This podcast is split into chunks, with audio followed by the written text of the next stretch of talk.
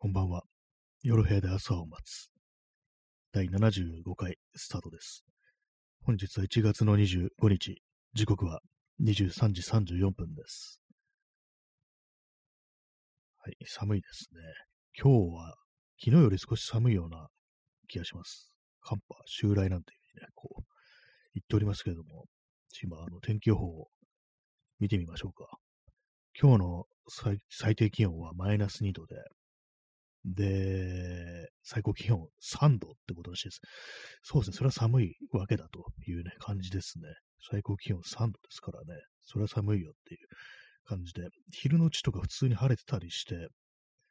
たんですけども、寒かったですね。晴れてんのに寒いっていうのはなんか結構不思議な感じがしましたね。こう足もしばらくね、こう、しばらく動いてないとほんとすぐに冷えてくるっていう感じで、さっきもちょっと外出てたんですけども、あの、手袋してて、あの、私の指先が出てるやつ、ハーフフィンガーの手袋を使ってるんですけども、その状態でこう、ポケット手に入れないで歩いてたら、結構これはなんか、なんなら凍傷になるからぐらいの感じで、ものすごいこう、冷たくなっちゃいましたね。危なかったですね。あ P さん、はじめまして、よろしく、こんばんは。えー今来ました。ねありがとうございます。ね、こう連発でいただきました。ありがとうございます。そして、えカタカタってあのパソコン叩いてる、ね、あれですね。あと30分延長チケットもありがとうございます。ね、95枚、ね、ちょうどいい数になりました。ありがとうございます。はい。まあ、今日最高気温3度ってことなんですけども、まあ、でもなんていうか、もう体感的には、なんか冬ってこんなだったような気がするなっていうことをちょっと思っちゃって、まあ寒いは寒いんですけども、どうなんですか、まあ、東京、東京の冬、多分私ね、これ今あの思ったんですけども、どっかね、あの地方に行った時に、寒い地方に行った時に、こうあ、これは寒いなと思った時の感覚ってものをなんかその東京に適用してる、ちょっと何言ってるのかわかんないですけども、まああのなんか東京の3度は、です。東京の最高気温、最高気温3度はさすがにちょっとおかしいというふうに思いますね。ただ私の人生で今までこう訪れた寒い地域っていうものを考えると、まあ大した、ね、3度も、3度あれば十分だみたいな、雪雪国化したらね、3度、ね、普通にあの、ね、あったかいっていう部類に入るのかなと思うんですけども、昔あの、長野に旅行に行ったことがあって、泊まりがけで、で、その時はあの、普通にあの、最高気温とかが、まあ、あの、確か0度とかだったんですよね。で、私その時、どういう服を着ていったかっていうと、あの、ロンティーに、あの、薄いナイロンのジャケットだけっていうね、今考えるとよくこれでなんか、ね、大丈夫だったなっていうか、そういうこと思うんですけども、しかも手袋とかもしてなかったような気がするんですよ。それでもなんか平気な顔でね、なんかね、こう、ね、旅行だったんですけども、してましたね。結構その、しかも夜、結構遅い時間に、ちょっと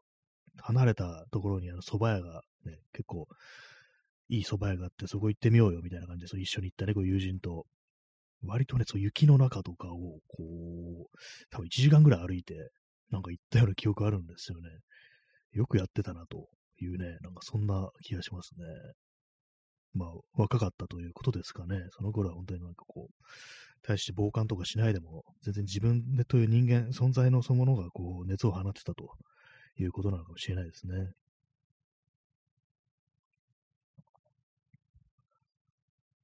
まあ今日はあの、おばあさんの編んでくれたセーターっていうね、なんかそういうものを着てます。ね、あのおばあさんの編んでくれたセーターを、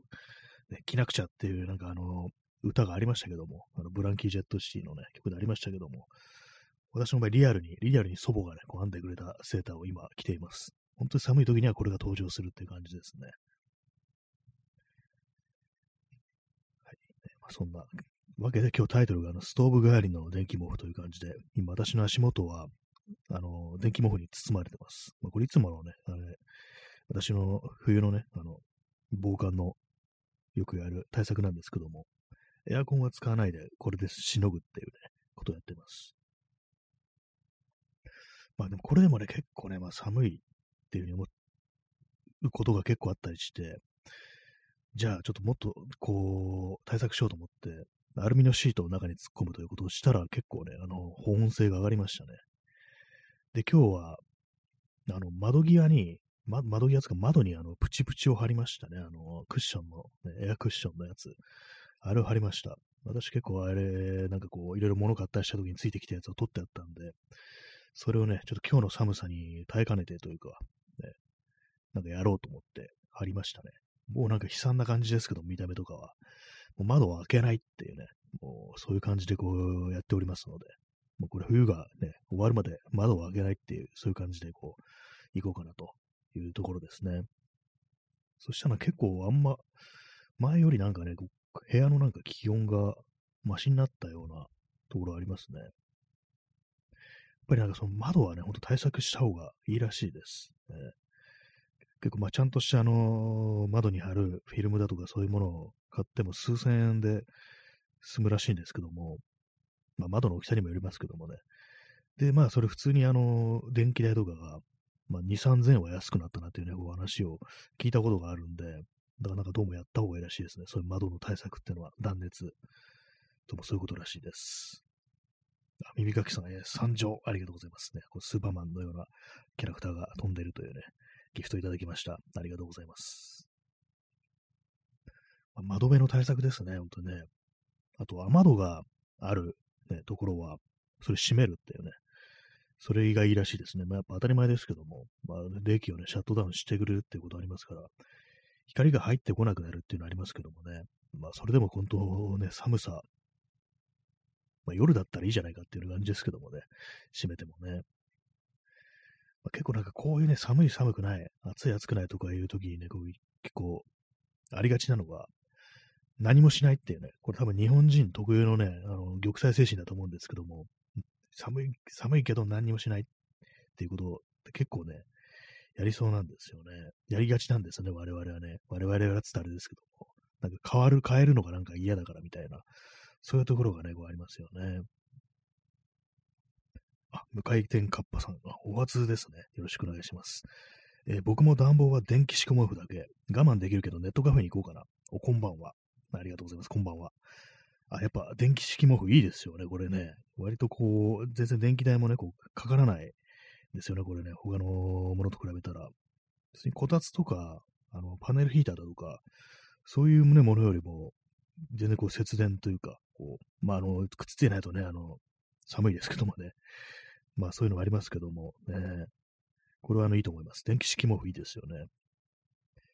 えー、我慢できるけどネットカフェに行こうかな。確かあの、最終的にはね、外に逃げるっていうね、手もありますよね。ほんと寒いんであれば、そういうね、ところに行けば、まあ、あったかいことは間違いないというね、ところですからね。周りに、あの人とかね、いればね、まあ人がいるとそれはそれで問題かもしれないですけども、人間はね、やっぱり熱はしてますから、やっぱ人と人が集まればね、それなりにあったかくなるっていうね、ふうなありますよね。えー、P さん、えー、冬でも薄着をたっ飛ぶ日本。なんかそういうのありますよね。まあ、そうそういうのあるかどうかわかんないですけども、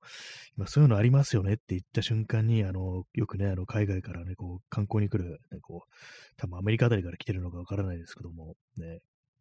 特に結構白人男性とかが、なんか結構、冬に T シャツでいるっていう、ね、光景をたまに見たりするんで、まあ、それはまあ、あの、よくわかんないんですけども、でもなんか、あの、対策をしないってありますよね。最近よく言われてますけども、あの、二重窓じゃないっていうか、あの、住宅がなんかすごい全然対策されてないみたいな、そういうこと、特にあの、東京とかね、あの、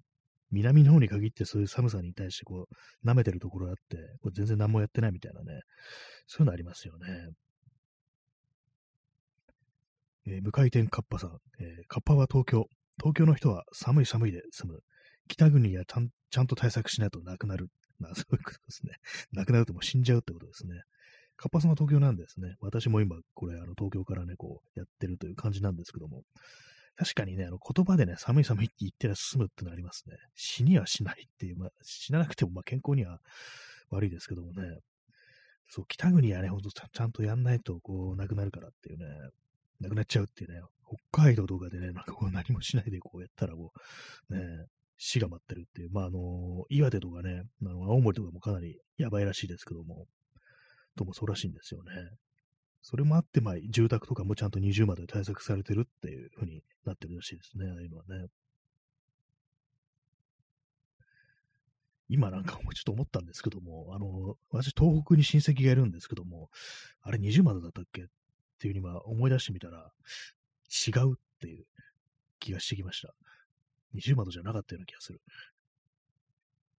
まあ、地域によるんでしょうね。本当にね、もっと、あれですね、本当岩、あの、青森ぐらいまで行かないとやってないのかな。それこそ、あの、に、秋田とかね、新潟とか、まあ、雪の降らないところは、こう、どうなんですかね。よくわかんなくなってきました。あの親戚の家二重窓じゃなかったなって今、ふと思ってしまいましたね。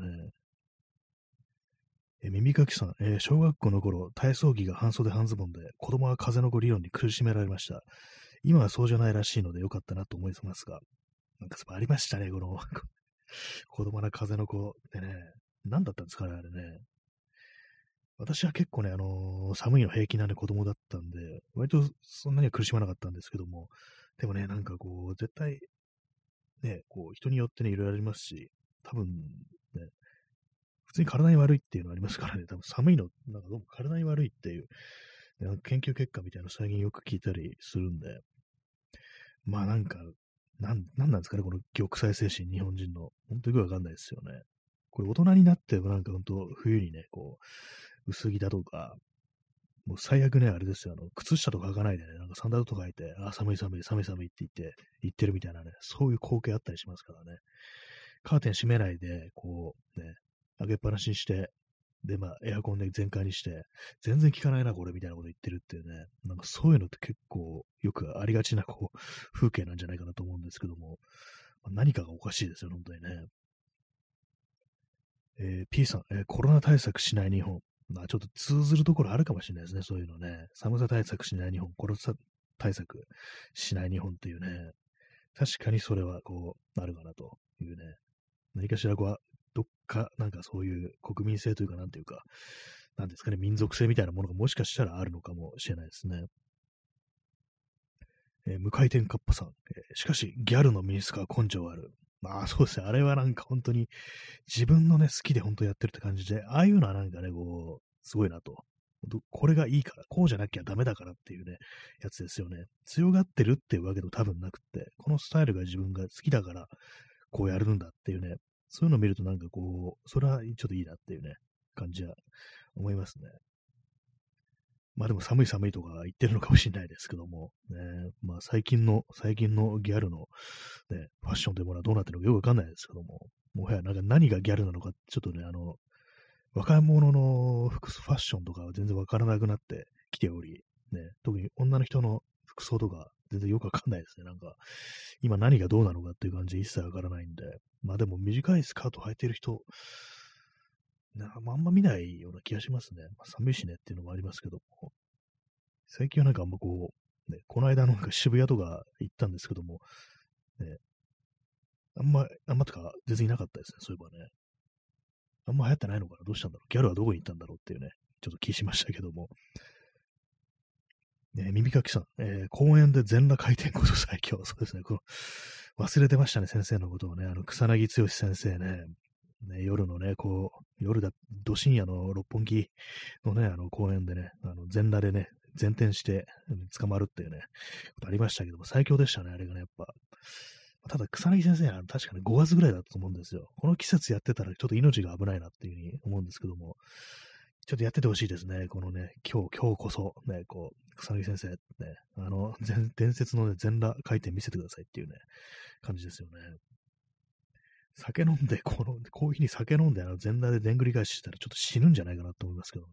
普通にちょっとやばいですよね、本当にね。え、P さん、えー、真冬の全裸パルクール。ビルを飛び移る際に強風で心肺停止で落下。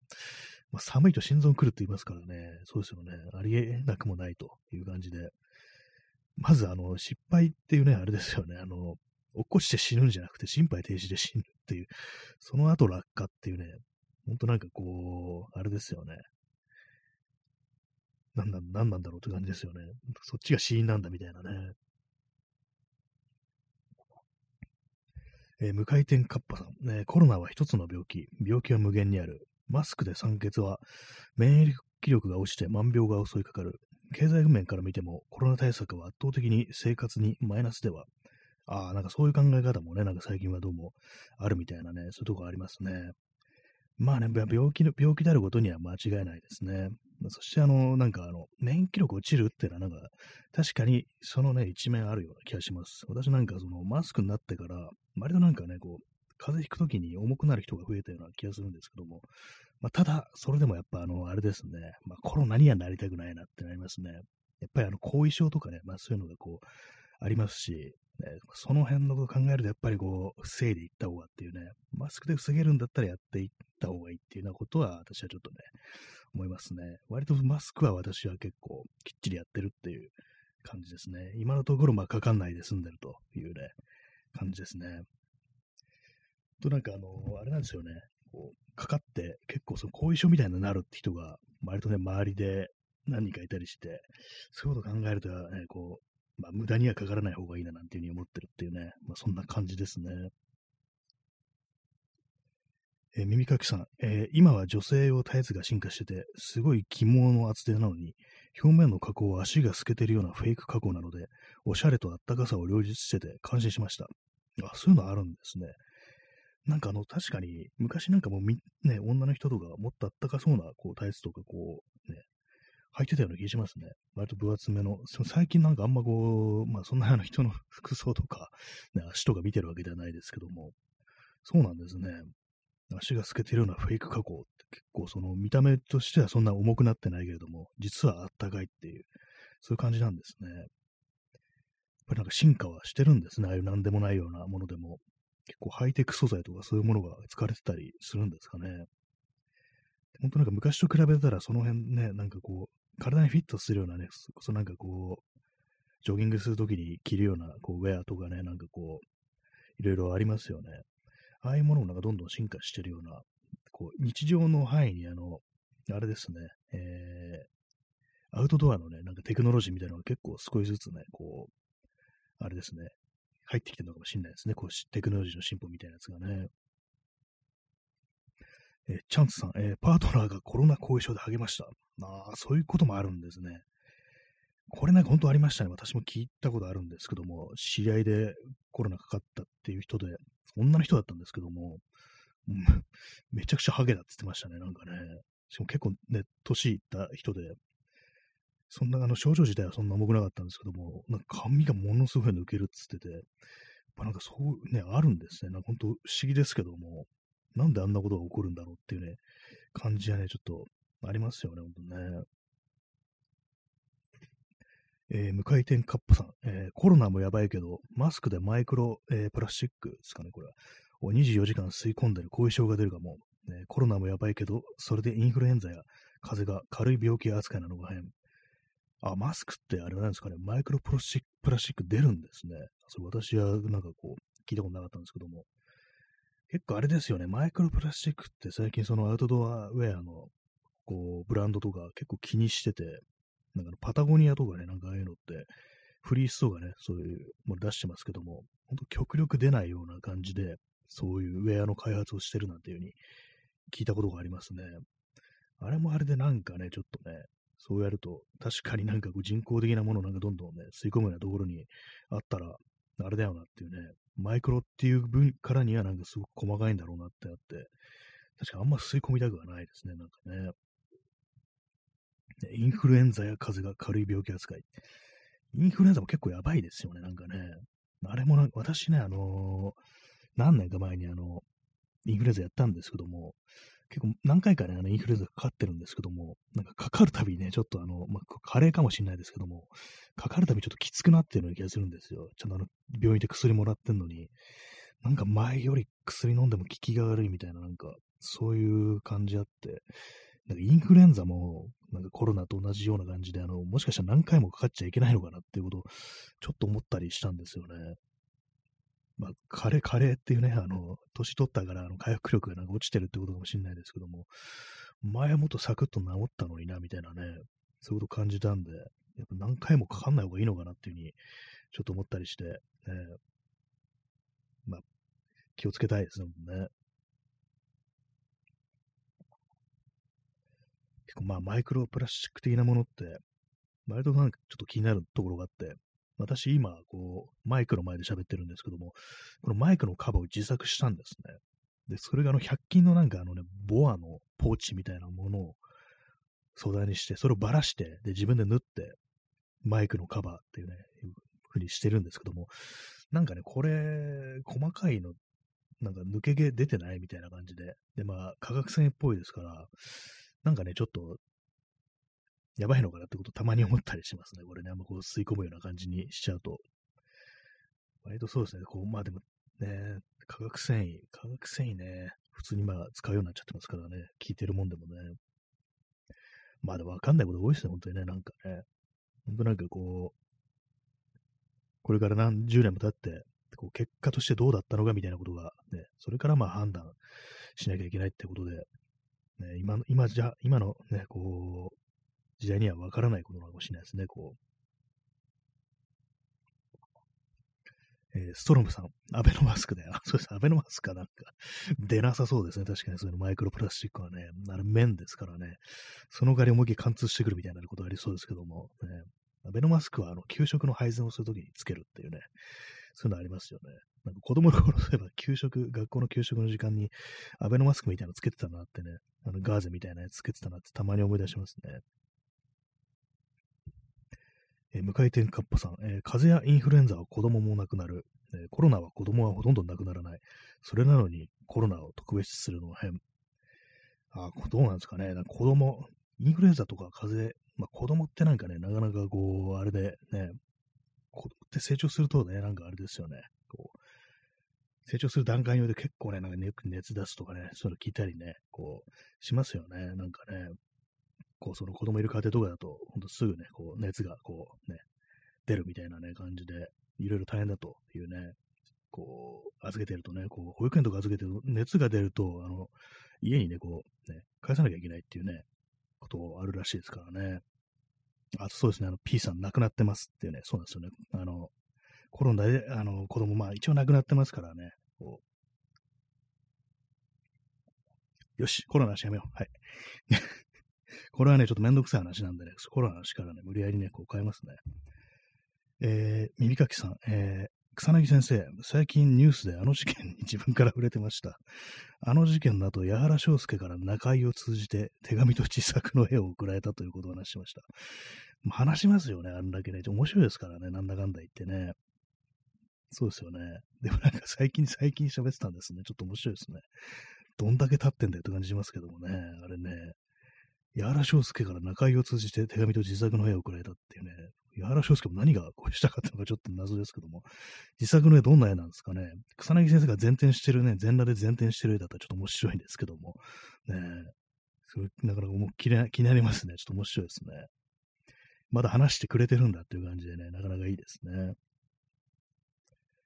えー、P さん、えー、カビの匂い。そうですね、アベノマスクはカビの匂いがするってね、言ってましたね。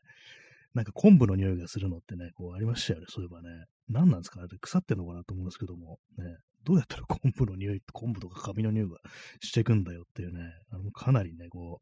う、やばい感じのね、あれがありましたね。え向かい店カッパさん、え東京では亡くなる人の平均年齢が79で、持病のある人が多い。79で、こう、え持病があれば風邪でもインフルエンザでもやばいよやばいよ。出川になってますね。まあそうですね、その年で持病あればやばいですからね、なんか防ぐにまあ越したことがないし、で、まあね、こう、みんながこうね、気をつけていかないと、そういう人にうつしちゃったりしますからね、自分だけだと思うとね、人にうつすっていう、そういうのがあるのが、こう、厄介なね、ところですね。ストロムさん、えー、五目ご飯とお祭り、ありがとうございます。五目ご飯、あの、この放送の、この放送じゃないや、ラジオトークのね、こう定番の、定番のね、こう、ギフトですね。謎に五目ご飯推しのね、アプリっていうか、サービスっていうね、ありますね。ありがとうございます。え耳かきさん、えー、どんな絵を送ったのか謎でしたが、絵はトイレに飾っているそうです。そうなんですね。何ですかね、気になりますね。トイレに飾りたくなる絵ってなんだろう。ね、やっぱこう、全裸ででんぐり返ししてるってことどうしてもこう、想像しちゃうんですけども、ね、矢原章介、ね、顔しか知らないって感じですね。なんかどういうね、あれに出てるのかとか、俳優なのか何なのか、なんかすらもよくわかんないっていう感じで、まあ多分ドラマとか出てる人ですよね。顔はすぐわかるんですけどもね、謎の人物、矢原章介、どんな絵を送ったのかっていうね、感じですね。えー、無回転カップさん、昆布の匂い、笑い。そうなんですよ。なんか昆布の匂いがするとか、ね、謎のね、これなんか鍋に入れたらいい出してんじゃないかなと思うんですけども、でもカビの匂いもしますからね、もうアウトですね、これはね。ね、ソロムさん、雪玉ありがとうございます。そうですね、雪なんか結構ね、あの、昨日からなんか、昨日はの結構降ったとこあるみたいで、京都とかなんか大変だったみたいですね、なんか。京都駅の中に、中っていうか、あそこなんか屋根が屋根がないっていうか、横の壁がなんか一部開放されてるっていう感じなんですかね。で、なんか普通になんか駅の構内にめちゃくちゃ雪が積もってるっていうね、なんかそんなようなニュースがあったような記憶があるんですけども、なんかね、大変ですね、本当にね。でも京都も雪降らないことないですからね、それでもまあ、あんま対策とかこう、してなかったんですかね。え、ストロムさん、安倍になった僕を見て、君もびっくりしただろう。そうですね、あの、森田同士のね、こう、ね、ダメになった僕を見てと、安倍になった僕でね、こう踏めるって感じですね。韻を踏んでますね。安倍になったらちょっとびっくりしますよね、いきなりね。森田同時の、そう、今日のストーブ代わりのね、電気毛布ってタイトル、あの、森田同時の僕たちの失敗っていう歌の歌詞に出てくるね、こう、ストーブ代わりの電熱器、赤く燃えていたっていうね、まあ、こう、そういう、ね、こうタイトル、タイトルじゃない、歌詞からね、こう取りました。ま私は電気毛布だという感じですね。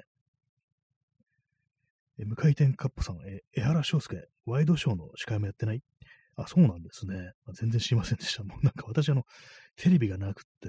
テレビの内政がすごい長いんで、もう、何、どこに何が出てるかね、こう全然わかんない感じになってて、ワイドショーの司会やってるんですね。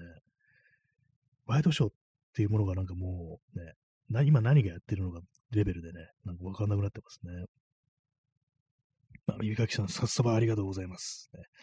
さ、っさまになった僕を見て君もびっくりしただろうっていうね、まあ、そういう感じでちょっとね、行きたいですね。ありがとうございます。え無回転カップさん、え森田同時、昭和や。そうですね、完全に昭和ですね。でもなんか亡くなったのがね、なんか一昨年ぐらいでしたよね。森田同時ね、割と私、あの、後からね、こう知って結構ね、好きなんですよね。割になんかこう、折に触れて聞いたりしてるんですけども、結構ね、まあ、リアルタイム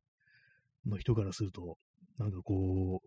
う、ね、びっくりなのかなっていうね、後から、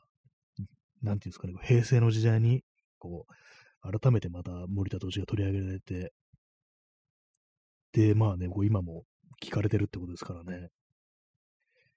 まあ、森田投資といえば、あの、僕たちの失敗と、例えば僕が死んだらっていうね、非常に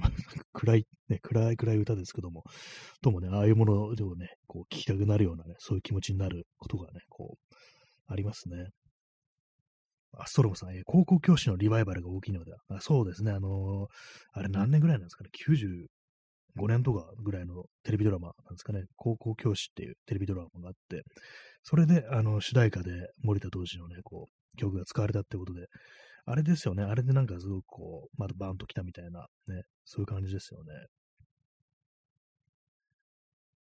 そうなんですよね。結構ね、なんかこう、ね、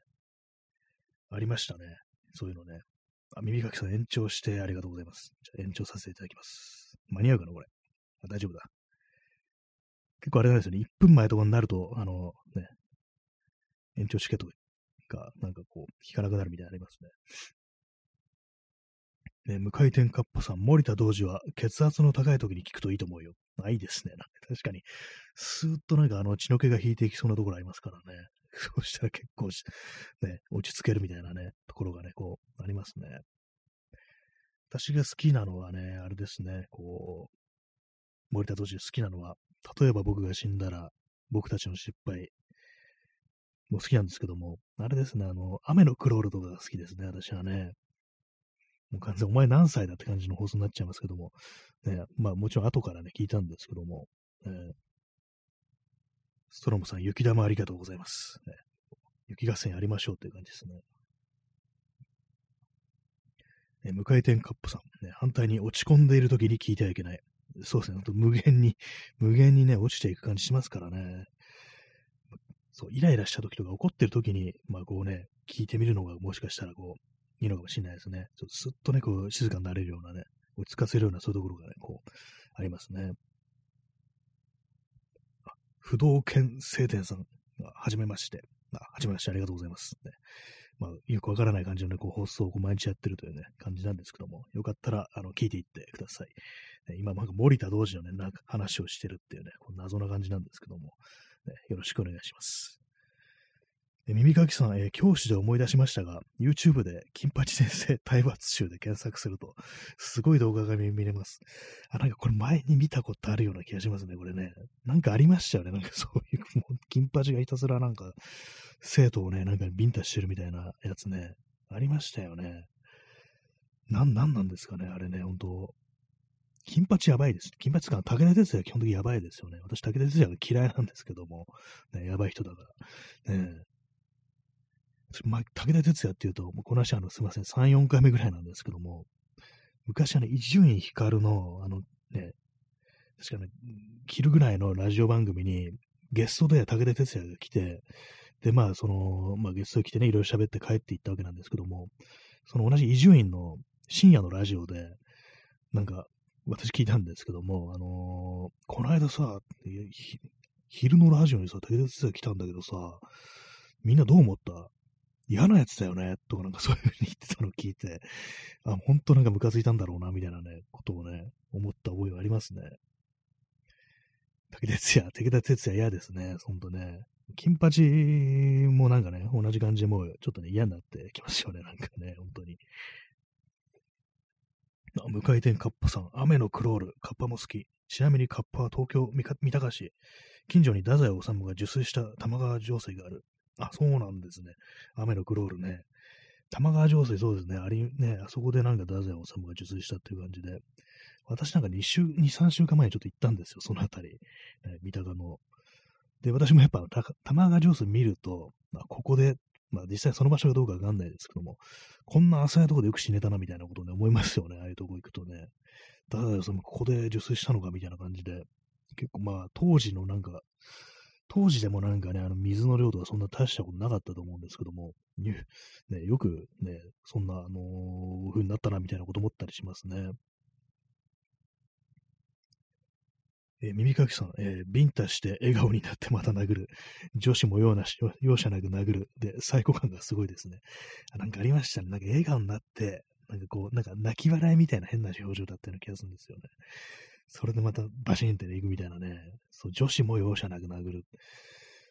何あのドラマって感じしますよね。私はちゃんと見たことないんですけども、武田鉄矢。ね。何だったのかなっていうふうにね、ちょっと思いますよね。あのね、ドラマね。あれがなんかすごく受けてヒットしてたっていうね。昔、あの、あれですね、あの子供の頃の浅野忠信動画も出てましたよね。なんかね。え無回転カッパさん。えー、カッパは生のお笑いを年間100本見てる。金八先生のモノマネ今でも定番。あ結構やりますよね。芸人はね、あの金八先生のモノマネ。あれはね、あれもね、やる人によってはなんかほんとなんかその金八のサイコっぽさもなんかちょっと表現してるみたいな、そういう芸人さんいますよね。なんかね、ヤバめの金八みたいなのなんかね、真似するっていう。ね、結構まあそのコンテンツ力はかなりまあね、金八高いですよね。こうヤバさも含めてね。え P さん、え武田鉄矢、自分の演じたフィクションに飲み込まれた。まあなんかそういうところね、ちょっとあれあるかもしれないですね。自分が金八っていうか、あのー、教育者だと思ってるみたいな、そういうとこちょっとありそうですよね。お前先生じゃないだろっていう。ね元フォークシンガーだろみたいなね、こと思うんですけども、ちょっとね、なんかそういうところは、なやば、やばいんでしょうね、多分ね、本当にね。なんかこう自分で、自分にどんぎまっていくみたいな、そういうところがなんか、竹鉄じゃね、ありそうですね、本当にね。えー、不動犬聖帝さん、えー、去年は偉大な方が亡くなったのが残念ですね。渡辺徹さん水木一郎さんが。あ、そうですね。そう渡辺徹も亡くなりましたよね、ほんとね。な結構なんかあのね、あの、体がボロボロだったみたいな感じで、よくなんか、あれですよね、あのー、水木一郎は結構ね、こう、結構、お年を召してらっしたっていうね、まあ感じだと思うんですけど、渡辺徹はまだ60ぐらいだったような気がするんですよね。60代かな。ちょっと早いよなって感じなんですけども、なんかあの、すごい、食生活がすごいやばかったみたいなこと言ってて、で、なんかああいうのって結構、あれですよね。接触障害みたいなところがあるのかなみたいな。あんまりなんかこうネタにしちゃいけないっていうか、普通に、ね、そういう方面からの治療も受けた方が良かったんじゃないかなみたいなね、ことは思いますね、なんかね。あと、渡辺徹なんか昔すごい痩せてて、なんかこう、イケメン俳優だったっていうね、なんかそういう、そうだったんだっていうね、太陽に吠えるとかそういうの出てた時はすごい痩せてたけど、どんどんどんどんなんか太っていくっていう、殉職の時にはもう結構太ってたみたいな、そんなことがね、あったらしいですね。えー、向井天かっぱさん、えー、玉川上水は飛び込んで、打ちどころが悪く気絶して溺れたのがもう、あ、ちょっとありそうですね、なんかね、それね。結構なんか私がね、ちょっと前に、なんでそんな調べるんだって感じですけども、太宰治のその件についてちょっと検索してたんですよ。そしたらなんかあの、太宰はなんかあんま死にたくなかったみたいな、結構ポーズだけみたいなね、感じでいこうと思ったけれども、その相手のね、心情相手のこう女性が、こう、割と、お前死ぬつんだ死ねよっていう感じで結構あの、強行したみたいなところね、そんな推測みたいなのがあったんで、もしかしたら、ね、こう、確かに なんか打ちどころ早くて気絶したって可能性ありますね。確かにね。その説はちょっとありそうですね、本当にね。あんな浅いところでっていうのはありますからね。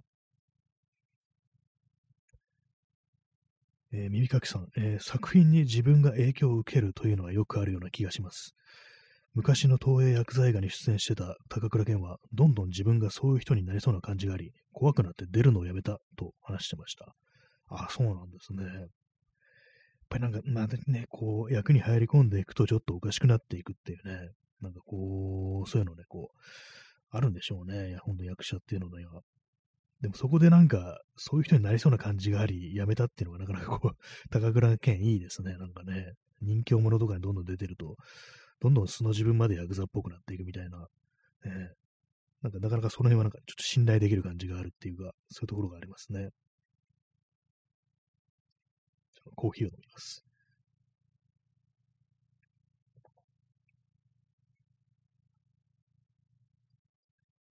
ストロムさん、えー、カルト信者を搾取して声太った元首相の死で上書きされてしまった。溺れていた子供を助けようとして亡くなった高橋和樹が、あ、そうですね、そういえば、そうなんですよね、あの、遊戯王のを書いてた人ですよね、漫画家さんの、漫画家さんって言えない方だな、漫画家の高橋和樹っていう人ですよね。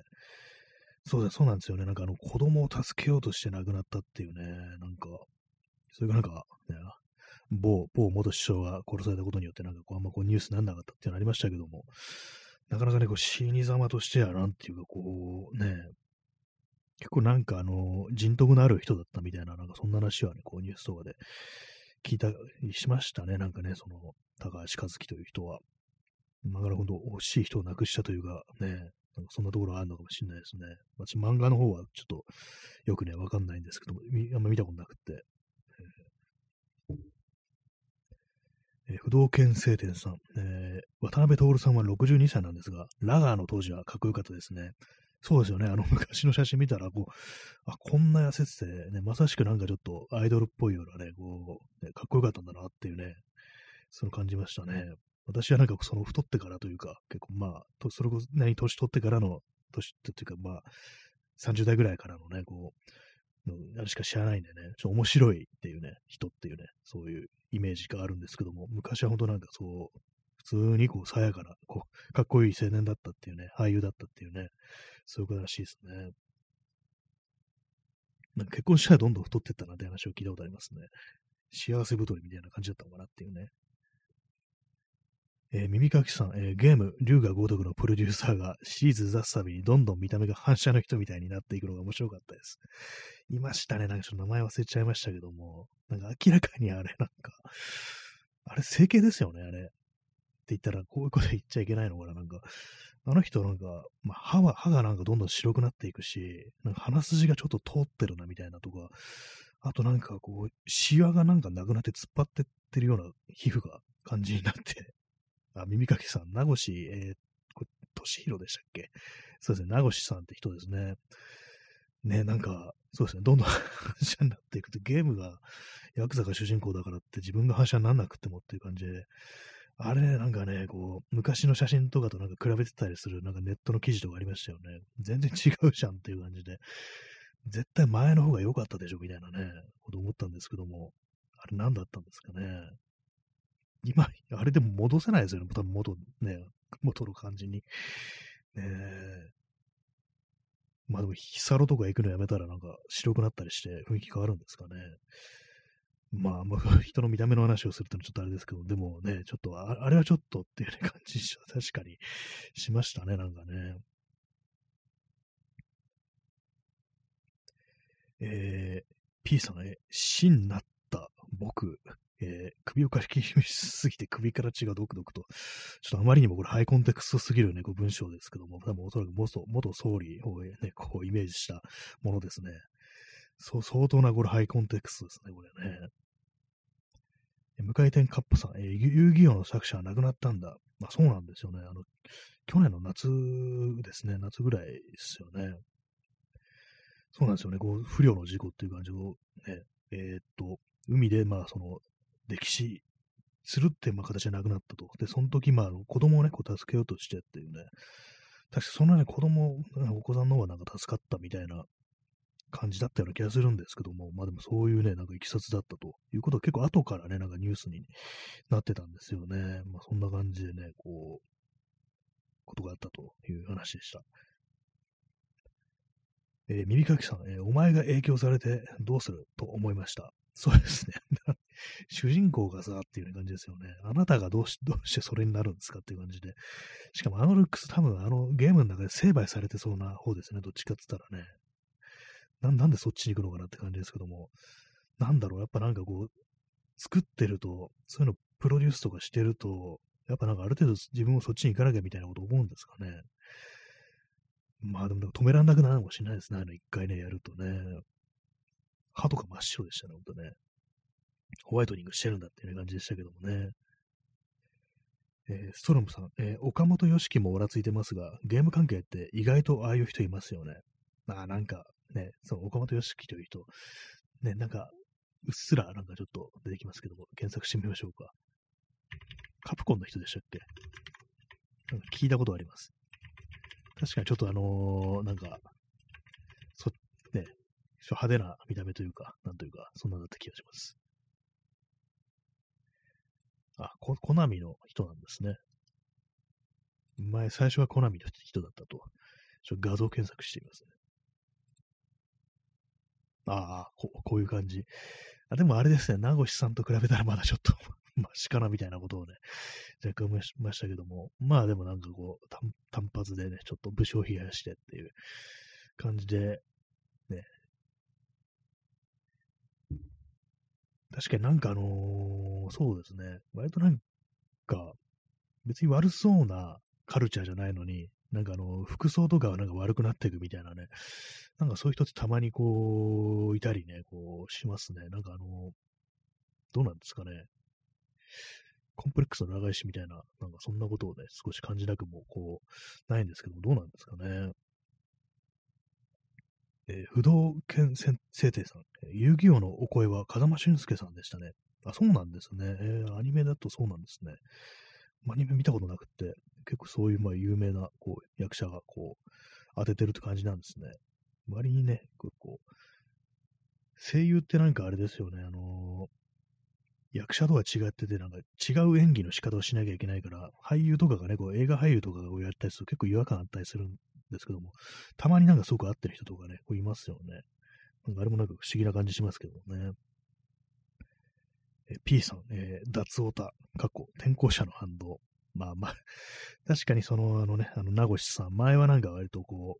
う、ナードな雰囲気の、でもなんか別にダサいとかね、こう、ブサイクとかそういうわけで全然なかったと思うんですけども、なんであっちの方行ってんのかなみたいなね、脱オタ、ね、別にしなくてもいいじゃないかと思いますけどもね、そんなね。そんな怖い方向に行かなくってもっていうね、感じがありますよね。まあ、怖い方に行かない人はなんかすごいモードっぽいね、黒ずくみたいなのになったりするっていうのがね、こう、あるのかもしれないですね。まあ、具体的な例が全然思いつかないですけども。えー、無回転カッパさん。へ役者なら演技してるうちにハマるの理解できるけど、ゲームはまさにゲームだよね。そうですよね。別に自分が演じてるわけじゃないですからね。普通にあの、CG とかね、こう、モデリングして、で、まあ、声は別に他のね、役者さんが当ててるっていう感じになると思うんですけども、謎に本人がなんかこう、ね、悪くなっていくっていうね、どういうあれなんですかね。やっぱそっちの世界を少し知らないと、で自分でこういう格好してみて、そういう気持ちにならないとみたいな、そういうことなんですかね。本当なんかその、ねえ、名越さんの昔のとね、こう比べると、な、なんでこうなったみたいなことちょっとね、思いますね。不思議ですね、本当にね。あんまね、こう、ね、こういうサブカルチャーとか、ちょっとナードっぽいようなゲームだとかね、アニメだとか、ね、そういう世界だと、なぜかそういう人って割と、ね、定期的に見るような気がしますね。他のなんかカルチャーとかだとね、こう、あんまこう、起きないのにっていうね。えー、不動犬聖帝さん、えー、大体役者さんの方って声の演出から始まりますね。あそうです。まず声から入っていくんですね。こういう感じで、まあ、こう、っていう声の感じからも決めていくっていう、そういうところなんですね。なかなか演技の世界もね、割と難しいですね。こう映像があるものだと、声だけっていうので、なんか演じ方みたいなものだとか、まあ、ね、最終的なこう出来上がりみたいなものって全然こう違ってくるのかなみたいなね、感じで、なかなかこう、似てるようで結構違うみたいな、そういうところがね、こうあるのかもしれないですね。え耳かきさん、えそっちの世界の解像度と理解が高まっていくと、だんだん良いと思えてきたりするのがもう、ああ、なんか取材とかしてていろいろ知ったりすると、なんかこ、これかっこいいなみたいなね、なんか感じなのかもしれないですね。この世界、こういう、ね、こう、ファッションとかなんか割にありかなみたいな、結構そうですねな。なんていうかこう、ずっと見てるとよく思えてくるっていうのはありそうですね。触れてる時間が長ければ長いほど、ありに思えてくるっていうのはなんかちょっと、そういうことはね。で、まあそういう人たちがなんでそういう服装をしてるのかとか、ファッションしてるのかとか、なんでね、このね、肌を焼いてるのかとか、そういうの知れば知るほど、どんどんね、なんかありだなっていうふうに思っていくっていう、そういう可能性はね、こう、ありそうですね。どうですかね、本人なん、聞かれたらなんて答えるんですかね。聞かれないんですかね、あれインタビューとかでね。なんでそんな急に 格好が変わったんですかみたいなね。そういう人いないんですかね。え、不動犬晴天さん、え、フォローさせていいですか？あ、フォローしていただいても全然大丈夫です。ありがとうございます。ね、こうウェルカムという、ね、感じの放送でございますので、ありがとうございます。えー、P さん、えー、ファンの側からシャバエルクソ、リアルを知らないくせにといじられたくなくてというのもある気が。ああ、なんかそういうのありますね。確かにね。それ、そうそうですね。ファンの方から、なんかすごいなんかこう、ナードな格好してんのに、なんでお前ヤクザのゲームとか作ってんだよ、みたいな。全然リアルしてないのに何ね、そんなの作ってんだよ、みたいな。確かにそれありそうですね、なんかね。結構まあ予防的にそういうふうに言われないように、ちょっとあらかじめ 服装だけでも悪くなっておこうみたいなね、感じのところからまあ、そう言ったり、そういうふうに言ったりするんですかね。なかなかちょっとその、難しいですね、そういうのね、本当そういうものに携わってみないとわからないのかもしれないですね。まあ、やそういうのバイオレンスだとかね、ヤクザだとか、まあ、そういうものが出てくるようなね、作品を手掛けてみると、まあ、そういうようなプレッシャーみたいなのがもしかしたらあるのかもしれないですね。え、ソロムさん、なぜ顔にベビーオイルを塗りたくっているのか。なんか塗ってますよね、なんかね。謎ですよね、本当にね。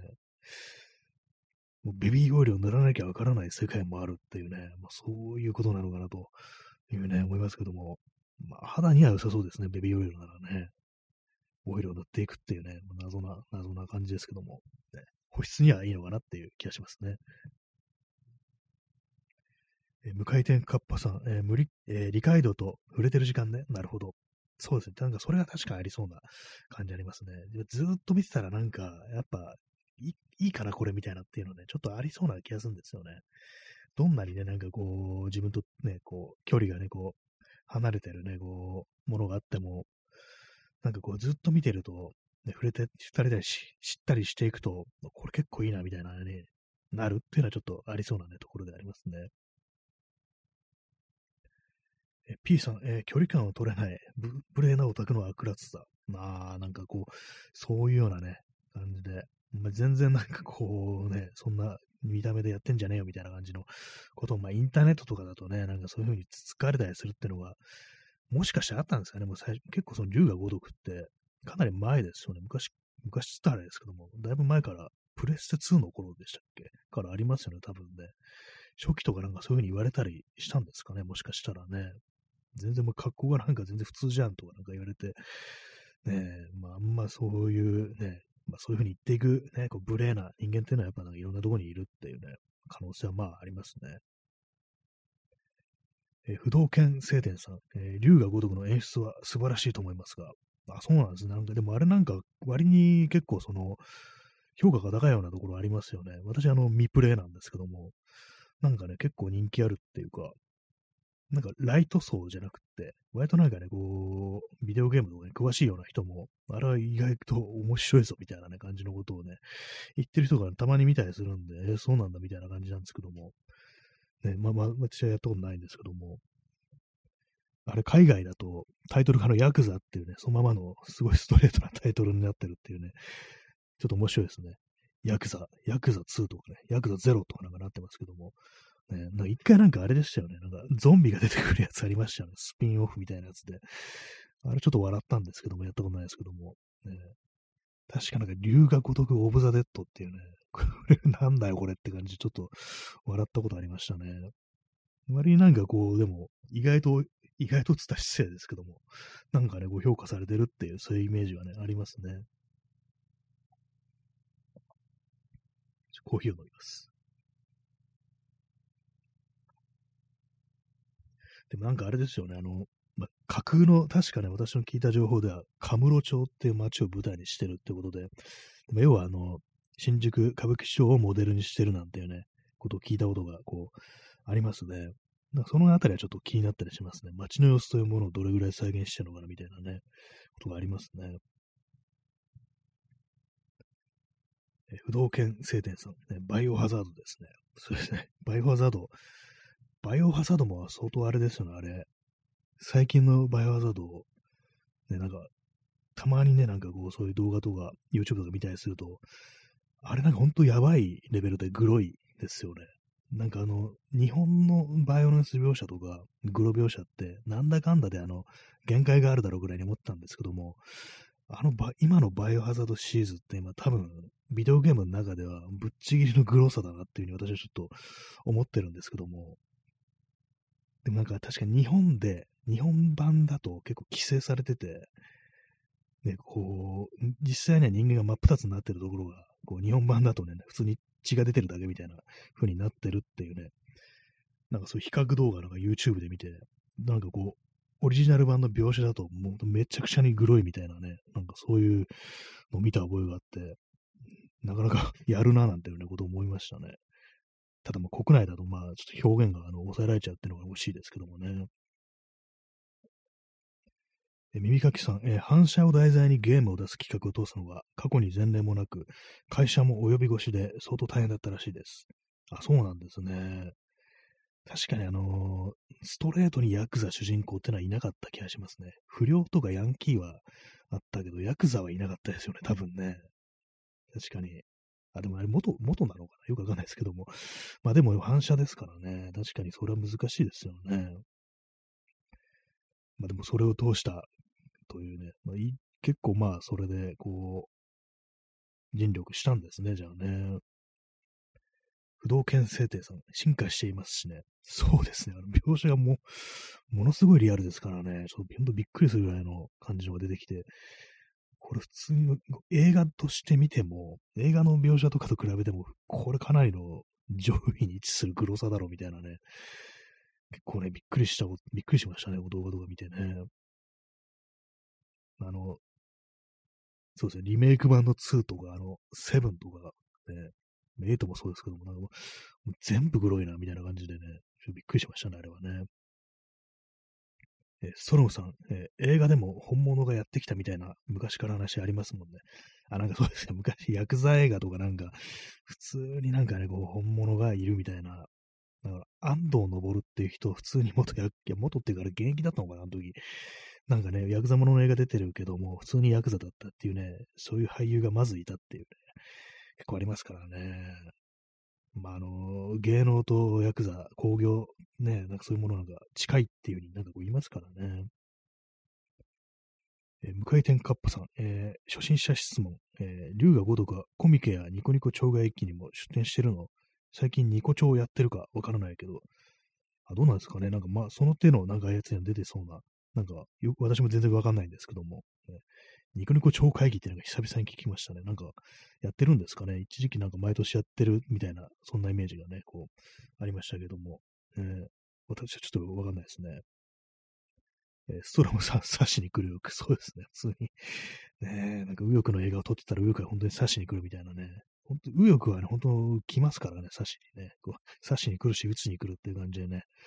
かなり、まあ、危険、危険ですね、本当にね。この放送もいつか刺されるんじゃないかなっていうね。放送が刺されるってよくわかんないですけども、ちょっとね、あの気をつけたいですね、本当にね。えー、不動犬聖天さん、初めてなのにコメントばかりすいません。いや、でも全然大丈夫です。ありがとうございます。ね、こう、いただけるのは本当にこう、ね、話のね、話題になる、ネタになるということで非常に嬉しいです。ありがとうございます。はい、えー、P さん、安藤昇、特攻隊生き残り。あ、そういえばそうですね。確か、ね。あの時代は本当なんかこう、戦争の生き残りって人が当たり前にいるっていう感じでね、ね、ありましたからね。特攻隊なんですよね。そうですよね。結構、有名な俳優とかでもね、そういう感じの、他にもなんか誰かいたような特攻隊の生き残りって、なんか西村光とかも特攻隊だったような、なんかちょっとそういうね、こう、記憶があるんですけども、割にね、こういますよね。あそうですね、不動犬聖天さん、神風特攻隊。そうですね、あの、ゼロソンに乗って、まあ、突っ込んで死を、ね、絶対死ぬってやつですね。生き残りっていうね、そういう俳優が結構いたっていうね。えー、P さん、歩道橋からレンガを投げつけられました。なんかありましたね、それね、右翼がなんかこう、歩道橋からね、なんかこう、デモ隊になんかレンガを投げつけるっていうね、実際なんか外れたんですよね。当たってはないですよね。まあ、にしてもなんか普通にね、こう、やってくるということですからね、本当恐ろしいですよね、よくね。って話をしてるとね、この放送もあれですよ、凱旋されますよ。本当にね、こうこうやって喋ってたら、表に凱旋者が止まってね、こう、叩き出せとか言われちゃうっていうね、そんな感じになるかもしれないですね。え P さん、え安藤昇は伏流。あ、ゼロ戦じゃない方ですね。伏流はあれでしたっけ？あのー、あれか、あの、福竜はあの潜水服着て、嫌いみたいなのをくっつけた棒で、あの、敵艦の艦艇をなんか海中からぐざっと刺して爆破して死ぬみたいなやつでしたっけ？回転が確かあの、人間魚雷みたいなやつですよね。よくこんなもんよく、ね、たくさんね、こう考えたなって感じですけども、ね、伏流だったんですね。じゃあゼロ戦のパイロットとかではないという感じだったんですね。ストロムさん、えー、2000万の安倍増を出せば日本は勝てますっていう、2000万来たらちょっと怖いですけどもね、あれの同じ人が2000万人いるっていうね。まあ、これも怖いですよね。特攻、ね、2000万人を特攻させれば日本は勝てますっていうね。勝ってどうなるのっていう感じしますけどもね。どんだけ死んでんだよって気しますからね、ほんと。その発想が出てきたのがね、なんか、もうね、恐ろしいですよね。人間を狂わせるっていうか、何なんだろう、戦争でっていうね。全員死んでもね、なんか、こう、OK みたいなレベルにすら感じますからね、本当にね。コーヒーを飲みます。えー、P さん、バラエティグッズ、総理大臣マスク。あこれはど、どっちなんですかね？顔面のマスクなのか、こう、安倍のマスクなのか。安倍のマスクっつってね、あの、安倍さんのね、あの顔をリアルにかたどったものが、こう、ね、送られてきたらちょっと怖いですね。こう2枚分、ね、1人2枚送られてくるっていうね、かなり怖いですね。えー、P さん、えー、全員死んでも国体護士。本当なんかそのレベルで言ってました。言ってたんでしょうね、本当に当時はね。天皇でさえ残れば勝ったっていうね、本気でそんなこと思ってそうっていうね、怖かったですね。え、ソロムさん、えー、ハンナライチュは V1 に人を乗せようとしていたが、ヒトラーですら難色を示した。実際にやった日本。ああ、そういうことだったんですね。ヒトラーですら、そういう特攻させるなってって感じだったんですね。え、不動犬聖帝さん、えー、軍隊でもエジプトは強いですね。できれば戦争はしてほしくないですが。エジプトってそういう感じなんですね。なんかね、戦争もそうしてほしくないですね。本当今もう戦争でもうみんな困ったことになってますからね、最悪ですよね、本当にね。耳かきさん、アベノマスクメルカリで10枚333円で売ってました。いいですね。その数字がなんかこう、やけくそな感じするのいいですよね。333円っていうね、一番安いって感じなんですかね、メルカリだと。ねうん、10枚買わないですね。それはね、ま昆布癖、カビ癖って感じになりそうですね。ねはい、えーそんな感じでね、本日はいろいろコメントをたくさんいただき、ありがとうございました。そんな感じでね、まあ、こんな感じで、こう、毎、大体毎日やっておりますという感じで、ご清聴ありがとうございました。それでは、さようなら。